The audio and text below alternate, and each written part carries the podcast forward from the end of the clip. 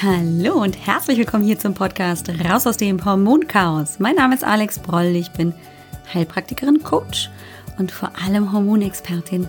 Es ist schön, dass du heute hier bist, dass du wieder eingeschaltet hast und wir wieder ein wenig Zeit miteinander verbringen können. Komm, lass uns gemeinsam schauen, was du tun kannst, um deine Gesundheit wieder selbst in die Hand zu nehmen. Ganz besonders, wenn deine Hormone aus dem Gleichgewicht geraten sind. Lass uns schauen, ob es eine Antwort auf die Frage gibt, Gibt es die eine Lösung raus aus dem Hormonchaos? Was braucht es dafür? Ja, darauf wollen wir heute mal gucken. Willkommen zurück. Hallo, schön, dass du da bist. Herzlich willkommen zur Folge 123 und ich fange gleich an, weil das ist eine so große Frage. Das ist eine Frage, die immer wieder, auch oft so ungefragt, so ähm, ohne Worte gestellt wird. Nämlich diese große Frage, gibt es die Lösung, Alex, für mein Hormonchaos? Gibt es da einfach eine Lösung, die ich verfolgen kann und schwuppdiwupp, weg ist es? Hm, nein.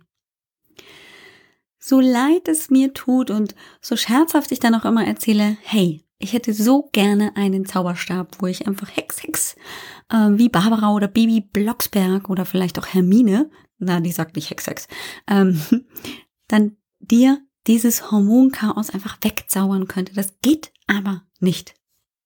Und es wäre tatsächlich von meiner Seite aus wirklich nicht ehrlich, das in irgendeiner Weise zu vermitteln.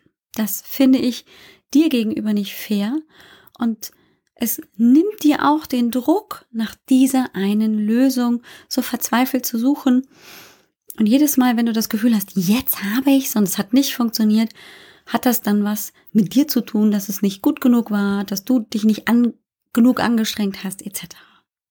Es gibt genau nicht diese eine Lösung. Wirklich, tut mir fürchterlich leid, hier gleich so direkt zu werden, weil, wie du vielleicht an 123 Folgen hier im Podcast auch sehen kannst, das ist verdammt komplex.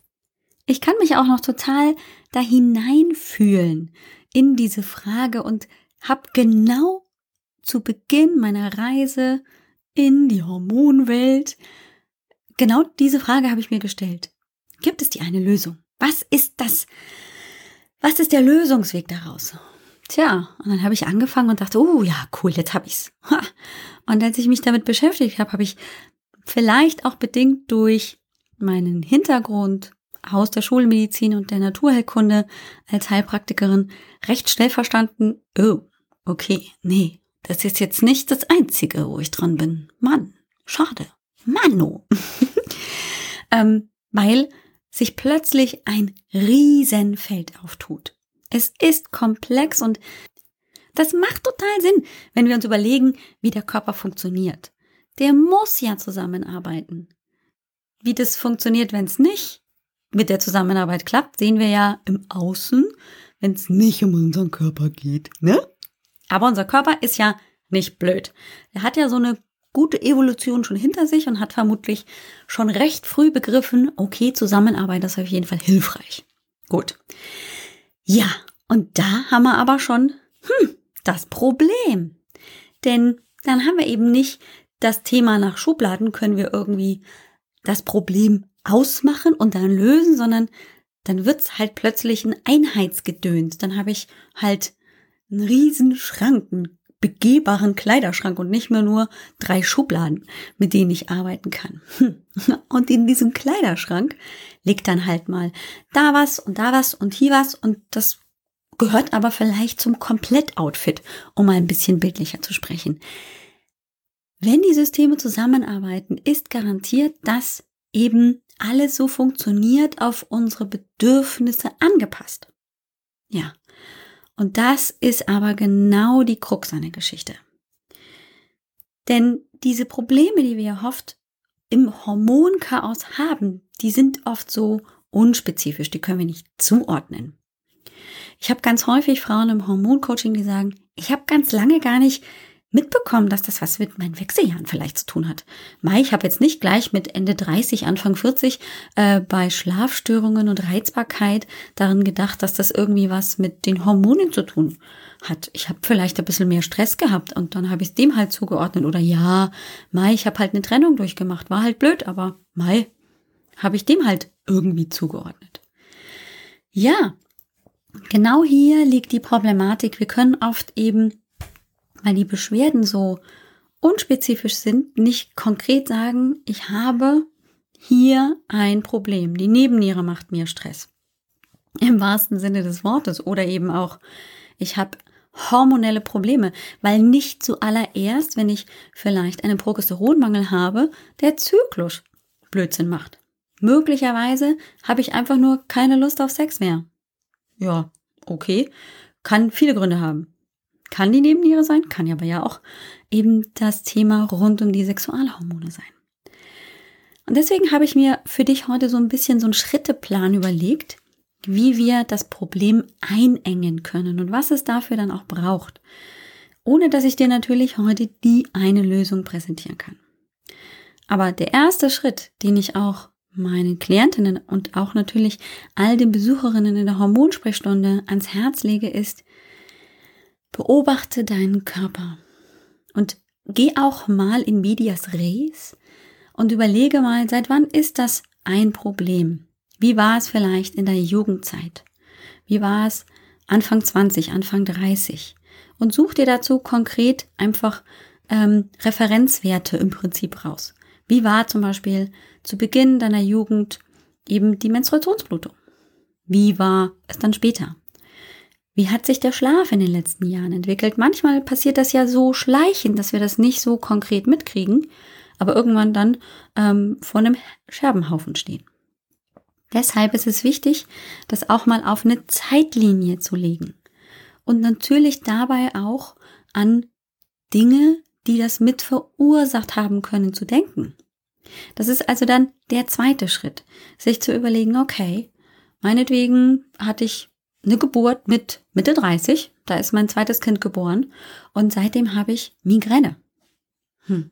Okay, dann ist diese Schwangerschaft möglicherweise mit einfach kein Verursacher, aber ein Auslöser, dass sich dann die Migräne einfach weiter manifestiert hat, weil sich ein Missverhältnis in den Sexualhormonen entwickelt hat.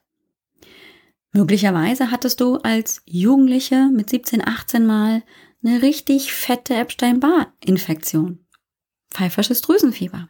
Ja, das kann auch noch Jahre, Jahrzehnte später ein Problem sein. Und wenn du das einfach mal reflektierst und auch natürlich weit zurückgehst in der Vergangenheit, zeigen sich manchmal eben bestimmte Pattern. Dann kannst du auch ein bisschen besser erkennen, ah, nach dieser Epstein-Barr-Infektion war ich häufiger einfach anfällig für Infekte oder hatte plötzlich eine chronische Sinusitis oder, oder, oder. Situationen und Ereignisse, die wir oft natürlich einfach vergessen, weil sie sind vorbei und endlich überstanden, haben häufig Einfluss darauf, wie unser Körper auch sich regeneriert, reguliert und manchmal bleibt er dabei ein bisschen in Schieflage. Und es ist tatsächlich so, je mehr Trigger, je mehr Einflüsse der Körper zu handeln hat, desto tendenziell häufiger rutscht er da vielleicht dann ganz langsam und schleichend eben in die Schieflage, bis er es nicht mehr deckeln kann. Und dann, dann ist wirklich der Scherbenhaufen da. Dann merken wir erst wirklich bewusst, hier läuft irgendwas gewaltig schief. Das bedeutet aber natürlich nicht, dass erst zu diesem Zeitpunkt irgendwas schiefgelaufen ist, sondern meistens ist da vorher schon ganz viel im Argen gewesen und er hat sich praktisch akkumuliert. Und das macht dann natürlich Sinn, das erstmal für sich ein bisschen klarer zu kriegen. Auch mal konkret aufzuschreiben, was ist denn für mich jetzt im Moment das drängendste Problem? Es gibt nämlich ganz unterschiedliche, natürlich Symptome, aber auch die Reaktion darauf ist ganz unterschiedlich. Es gibt Frauen, die haben jahrelang schon Schlafstörungen kommen damit aber wunderbar klar. Und andere gehen wirklich am Stock, weil sie einfach mit dieser Situation nicht zurechtkommen. Das heißt also, mein eigenes drängendstes Problem, da wo ich am ehesten eingeschränkt bin, wo das, was mich am meisten stört, daran kann ich mich im Prinzip erstmal so ein bisschen orientieren, um auch einfach einen Leitfaden zu bekommen. Was macht mir gerade am meisten Probleme? Ist es ähm, eben vielleicht die PMS-Problematik? Die Zeit vor der Periodenblutung, wenn ich wie so ein Zombie äh, mit meiner ganzen Familie irgendwie ähm, nur noch völlig gereizt und wie ähm, Mr. Hyde durch die Gegend renne und alle eigentlich nur auf den Mond schießen würde wollen, es nicht kann und daraufhin eigentlich nur ständig platze. Hm. Das kann ein Riesenproblem sein für mich und natürlich auch für die Umgebung. Das muss es aber nicht. Es gibt mir aber dann die Möglichkeit, dadurch, dass ich es eingrenzen kann und vielleicht natürlich auch dann Begleitsymptome erkennen kann, das so ein bisschen eben auch zu priorisieren. Und eine Priorisierung ist, finde ich, immer extrem hilfreich, um einfach auch dann nächste wichtige Schritte einzuleiten. Denn es kann natürlich ganz viel hinter deinen PMS-Beschwerden zum Beispiel stecken. Aber wenn du vielleicht zum Beispiel eine nachgewiesene Nebennierenerschöpfung hast, also der Cortisolspiegel viel zu niedrig ist für den Durchschnitt, also völlig außerhalb, sag ich mal, des Referenzbereichs liegt. Du erschöpft bist, aber du eben auch mit ganz massiven PMS-Beschwerden zu tun hast und dann vielleicht in einer Untersuchung rauskommt, okay, du hast eine massive Nebennierenerschöpfung, aber eben auch einen Progesteronmangel und die PMS-Beschwerden sind bei dir das große Problem, macht es tatsächlich wenig Sinn, erstmal ähm, sich dieser Symptomatik gar nicht zu widmen, sondern zu sagen, okay, wir haben aber das große Problem in der Nebennierenerschöpfung und die müssen wir ähm, in den Griff bekommen. Es macht Sinn, sich natürlich auch ein bisschen zu überlegen, wo wünsche ich mir als erstes Erleichterung? Was nicht bedeutet, dass ich dann die Nebennierenerschöpfung völlig aus den Augen verliere.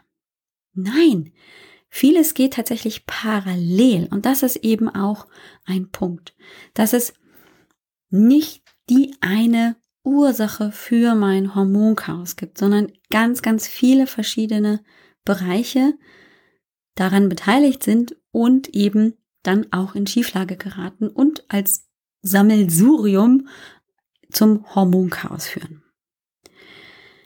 Das heißt, ich muss mir vielleicht auch mal überlegen, welche Hormondrüsen habe ich denn überhaupt? Ja, da gibt es die Schilddrüse, die Nebennierenrinde oder halt einfach die Nebenniere als Hormonproduzent.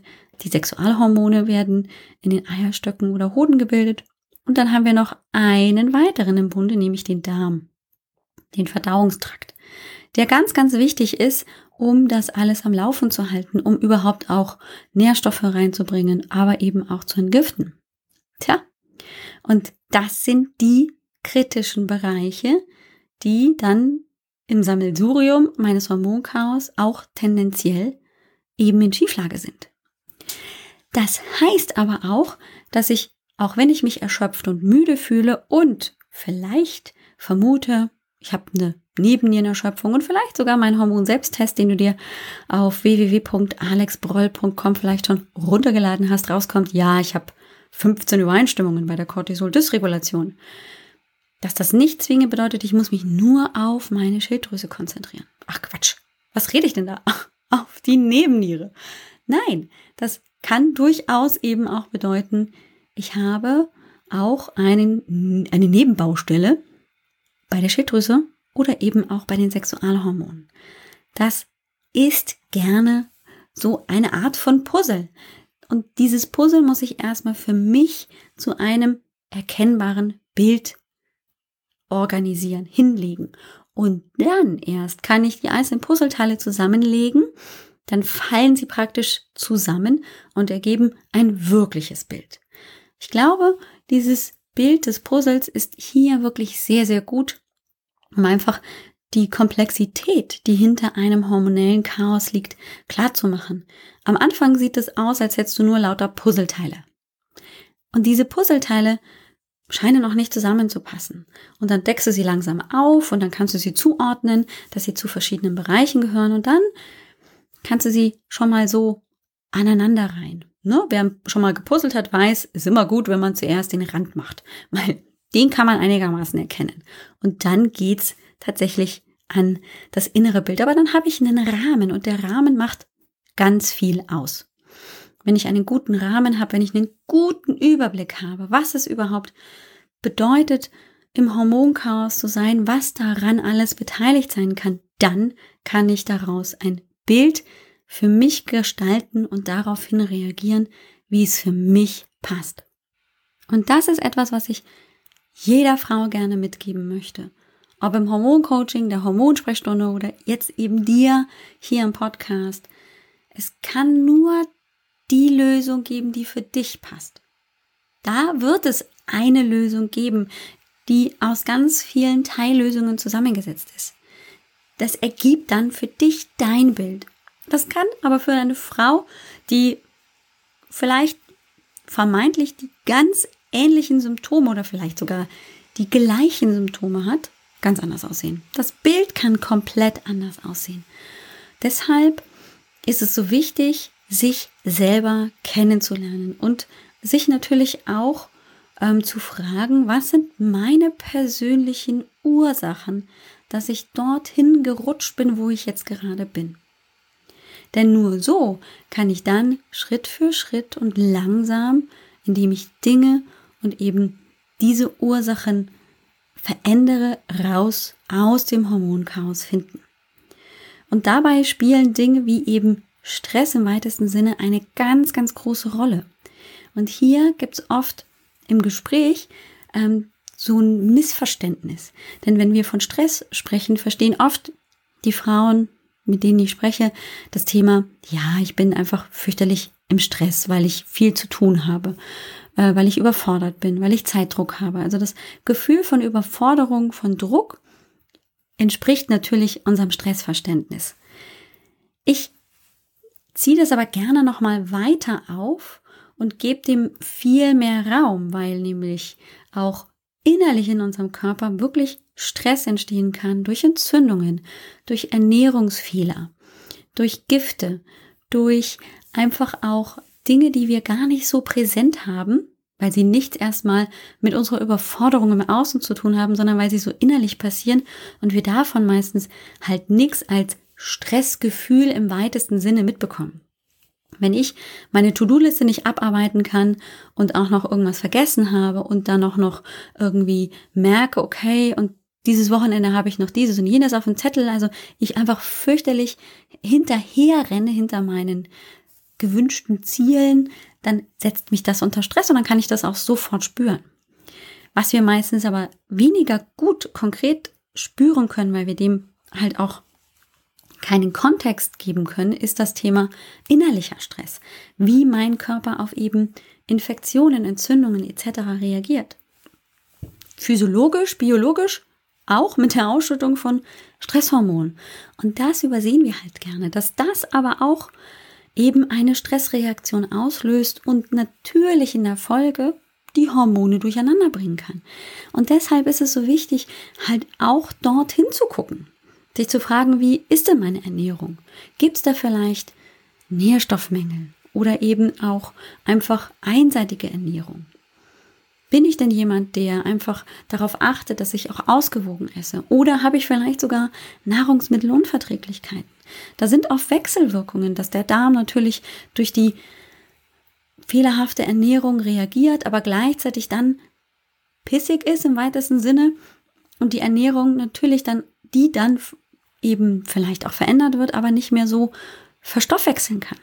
Das heißt, ich befördere mich immer weiter, weiter in so eine Spirale rein, aus der ich dann vermeintlich erstmal nicht rauszukommen vermag.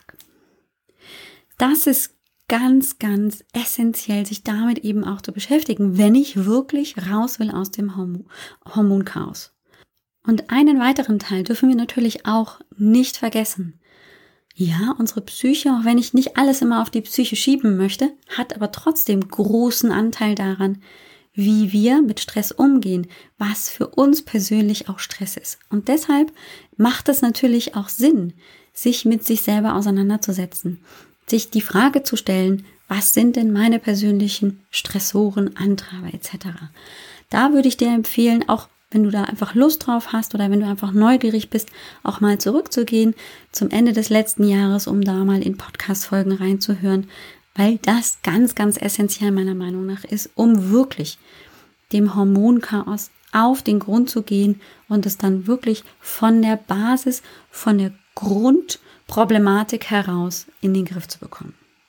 Es gibt also ein Vierergespann, das kann man vielleicht so zusammenfassend sagen, dass äh, ein Hormonchaos immer aus Nebenniere, Sexualhormone, Schilddrüse und Darm besteht und das natürlich aber dann individuell unterschiedlich ist. Manchmal spielt die Schilddrüse gar keine Rolle oder nur eine ganz, ganz untergeordnete und manchmal ist die vorne mit dabei. Und das ergibt eben im Prinzip dann auch den Lösungsweg, sich trotzdem damit zu beschäftigen und vielleicht dann auch auszuarbeiten, okay, die Schilddrüse ist es nicht, aber meine Sexualhormone sind es. Und daraus dann eben ein ganz eigenes Konzept zu entwickeln. Das Konzept können wir eben tatsächlich auch im Hormoncoaching gemeinsam entwickeln und dann eben auch verfolgen. Und meine Einladung ist vorher immer die Hormonsprechstunde, weil nicht jeder sich dann natürlich auch für das Hormoncoaching entscheidet. Solltest du aber trotzdem einfach mal interessiert sein, eben mit mir als Fachfrau über dein Hormonchaos zu sprechen, lade ich dich ganz herzlich zur Hormonsprechstunde ein. Die ist kostenlos, 20 Minuten, ein 1 zu 1 Gespräch mit mir. Und alles, was du dafür tun musst, ist wirklich einfach nur auf www.alexboll.com-sprechstunde zu gehen, um dir dort den Termin zu buchen. Eine kleine Anmerkung an dieser Stelle, nur um es klarer aus zu formulieren, das ist natürlich keine Therapie. Das ist ein Informationsgespräch, wo wir einen roten Faden entwickeln, nächste Schritte überlegen. Aber das kann keine Therapie sein, wo du von mir einfach nur eine Liste an Medikamenten bekommst, wie du das Hormonchaos in den Griff bekommst, weil, wie du heute gelernt und gehört hast, das so gar nicht geht. Ich freue mich, wenn wir uns nächste Woche wieder hören. Ich drücke dich ganz doll. Hab eine tolle Woche und ciao, ciao. Dir hat dieser Podcast gefallen? Dann wäre es großartig, wenn du diesen Podcast mit deiner 5-Sterne-Bewertung auf iTunes unterstützt. Und wenn du noch mehr über dein Hormonchaos erfahren willst, geh einfach auf www.alexbroll.com. Bis zum nächsten Mal.